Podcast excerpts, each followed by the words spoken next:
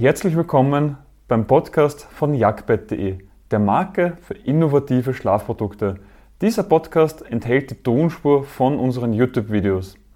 Den Link auf unseren YouTube-Kanal und zu unseren Produkten findest du in den Shownotes. Was ist die Gelschaummatratze und für wen ist sie geeignet? Früher galt die Gelschaummatratze mehr als ein Nischenprodukt, doch in den letzten Jahren ist sie aufgrund ihrer Eigenschaften immer mehr in den Trend gekommen und hat somit eine immer höhere Nachfrage. Doch fangen wir am Anfang an, was ist eine Gelschaummatratze? Bei einer Gelschaummatratze ist es so, dass diese meistens eine blau-weiße Marmorierung hat. Diese hat keinerlei Mehrwerte oder Auswirkungen auf den Komfort, sondern ist einzig dafür, dass man ihn gut erkennen kann. Wenn du dir das jetzt mal vorstellst, bei der Matratzenherstellung im Lager liegen hunderte verschiedene Schäume und Schaumblöcke dort und da helfen oftmals die Farben zum Unterscheiden. Deswegen hat man den Gelschaum auch blau-weiß gemacht, weil diesen kann man dann direkt erkennen, sieht auch modern aus und lässt sich natürlich auch in Verkaufsgesprächen besser nutzen und auch bei so Online-Vorführungen ist natürlich diese blau-weiße Marmorierung, weiß man sofort, okay, da geht es um Gelschaum. Von den Eigenschaften her ist es so, dass Gelschaum die Vorteile von Kaltschaum und Viskoschaum verbindet. Einerseits hat es die Atmungsaktivität und die kühlende Wirkung vom Kaltschaum und andererseits bringt es aber auch den hohen Komfort vom Viskoschaum mit, sprich ähm, die extrem hohe Anpassungsfähigkeit. Viskoschaum verformt sich aufgrund von der Körperwärme, Gelschaum hingegen aber aufgrund von Druck. Bei einer Gelschaummatratze ist es auch so, dass die Matratze nicht komplett aus Gelschaum besteht.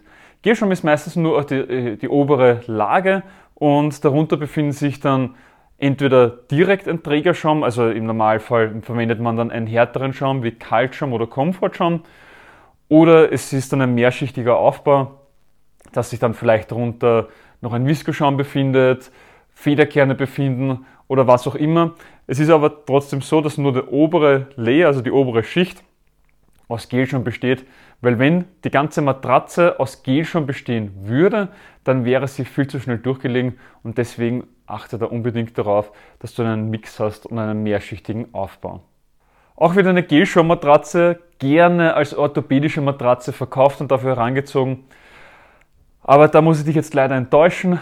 Den Begriff orthopädische Matratze gibt es gar nicht. Das ist einfach nur ein Marketingtrick, damit sich Matratzen besser verkaufen. Und wenn dich das Thema ein bisschen mehr interessiert, haben wir ein Video aufgenommen und das verlinken wir dir rechts oben. Auch ist eine Gelschaummatratze nicht zu vergleichen mit einer Gelmatratze. Gelschaum, wie es der Name schon sagt, ist auch ein Schaum und das andere ist eine Gelmatratze. Da sind Gelpads oben auf der Matratze drauf, die auch wieder komplett andere Eigenschaften haben und ein Vielfaches auch teurer sind. Und ja, das ist wieder etwas komplett anderes. Für wen ist eine Gelschaummatratze geeignet? Wie ich es am Anfang schon erwähnt habe, hat Gelschaum die Vorteile von Kaltschaum und Viskoschaum. Sprich, er ist sehr atmungsaktiv, hat eine kühlende Wirkung und ist deswegen auch für Menschen geeignet, denen nachts gerne warm ist, die nachts eher zum Schwitzen tendieren. Und eben auch die Vorteile vom Viskoschaum und somit auch der hohen Anpassungsfähigkeit. Der einzige Unterschied ist, wie gesagt, Viskoschaum reagiert auf Körperwärme, Gelschaum aber nur auf Druck. Viskoschaum hat eben diesen großen Nachteil, dass er sich nur von der Körperwärme verformt und sollte das Schlafzimmer weniger als 18 Grad Celsius haben, dann ist es so, dass Viskoschaum keinen hohen Komfort mehr hat, weil sich die Matratze nicht richtig aufwärmen kann und somit einfach hart bleibt. Gelschaum hat das eben nicht. Gelschaum-Matratzen verformen sich aufgrund vom Druck und somit kannst du diese auch in kalten Zimmern verwenden und hast trotzdem die gleiche Anpassungsfähigkeit. Dabei ist auch egal, ob du Rücken-, Bauch- oder Seitenschläfer bist. Hier kommt es vor allem auf deinen Härtegrad an.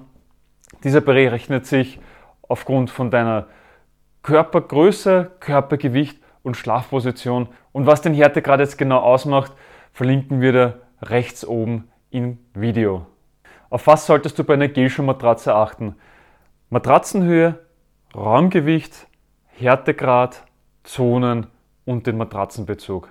Bei einer Matratzenhöhe ist es so, dass diese gerechnet wird einerseits in der Kernhöhe, sprich der Schaum in der Mitte ist dann der sogenannte Kern und der Gesamthöhe, sprich der Schaum plus Bezug.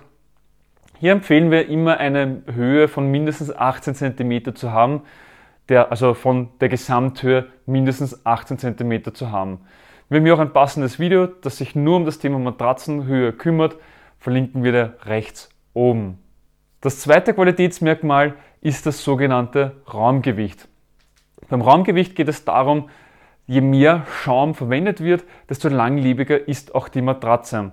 Du kannst dir das Ganze so vorstellen, dass der, der Schaum ähm, aufgrund der, dem Liegen der Abreibung wird der Schaum immer flacher gedrückt und es kommt dann eben dazu, dass die Matratze durchgelegen ist mit der Zeit. Und je mehr Schaum sich darin befindet, desto öfters kann es diesen Druck, diese Abreibungen im Inneren aushalten und somit ist das Ganze auch langlebiger. Vor allem bei Viskoschaum und Latex sollte dieses Raumgewicht sehr hoch sein, da diese von Natur aus nicht so atmungsaktiv sind, nicht so offenporig sind und dementsprechend ein höheres Raumgewicht haben, beziehungsweise generell ein höheres Gewicht. Im Gegensatz dazu Gelschaum, Kaltschaum, Komfortschaum diese kommen auch mit einem niedrigeren Raumgewicht aus. Hier empfehlen wir ein Mindestgewicht von 40 Kilogramm pro Kubikmeter. Somit hat diese Matratze auch eine Lebensdauer von circa 10 Jahren. Wie gesagt, sollte es drunter sein, kann die Lebensdauer der Matratze drunter leiden. Wenn das Raumgewicht höher ist, hast du natürlich eine längere Lebensdauer.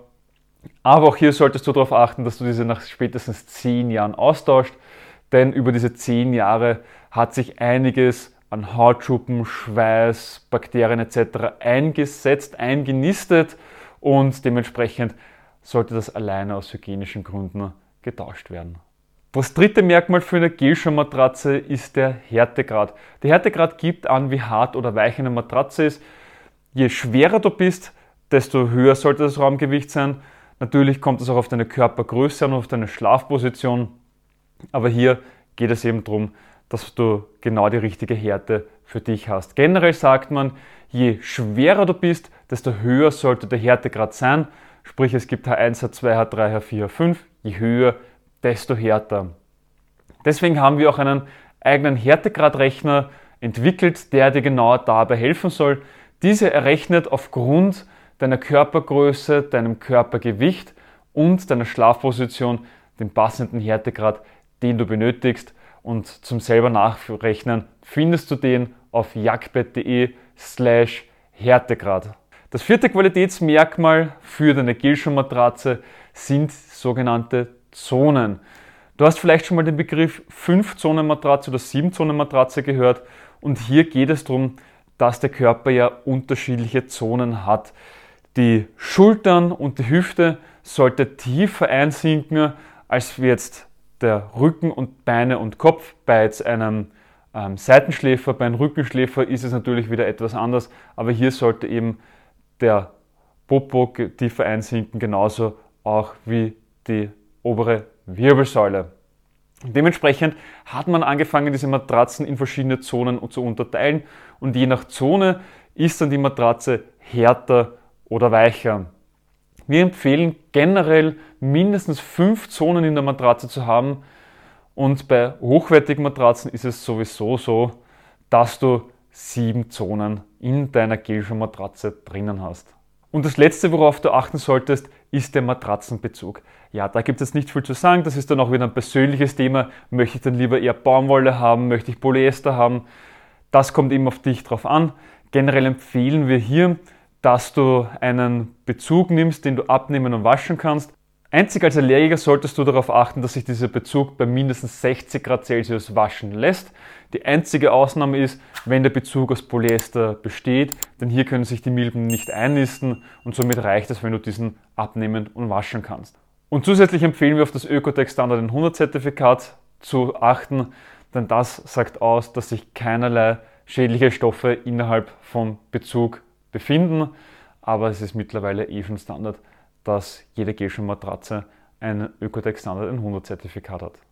Und zu guter Letzt die Frage, was kostet eine Gelschuh-Matratze? Und hier bin ich mit konkreten Zahlen sehr vorsichtig, denn Es kann auch sein, dass Hersteller A das Dreifache verlangt wie Hersteller B, obwohl beide aus dem gleichen Werk die gleiche Matratze beziehen. Das Einzige, was diese beiden unterscheidet, ist die Vertriebsstruktur.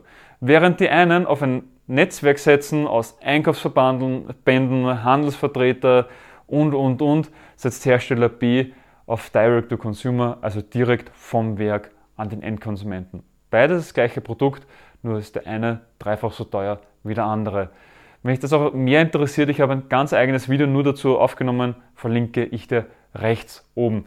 Generell kannst du die G-Matratze einordnen, dass sie teurer ist als eine Comfort-Schirm und Kaltschaum-Matratze, aber günstiger als eine Visco-Schirm oder Latex-Matratze. Und damit nur noch eine Frage an dich. Hast du schon mal auf einer G-Matratze geschlafen und wie sind deine Erfahrungen damit? Schreibe es gerne unterhalb in die Kommentare. Ich hoffe, du hast direkt etwas aus dieser Podcast-Folge für dich mitnehmen können. Wenn ja, dann gib uns eine Bewertung auf deiner Podcast-Plattform. Sie hilft mehr, als du glaubst. Weitere Informationen zu uns findest du auf jagdbett.de. Den Link dazu findest du auch in den Shownotes. Bis zum nächsten Mal.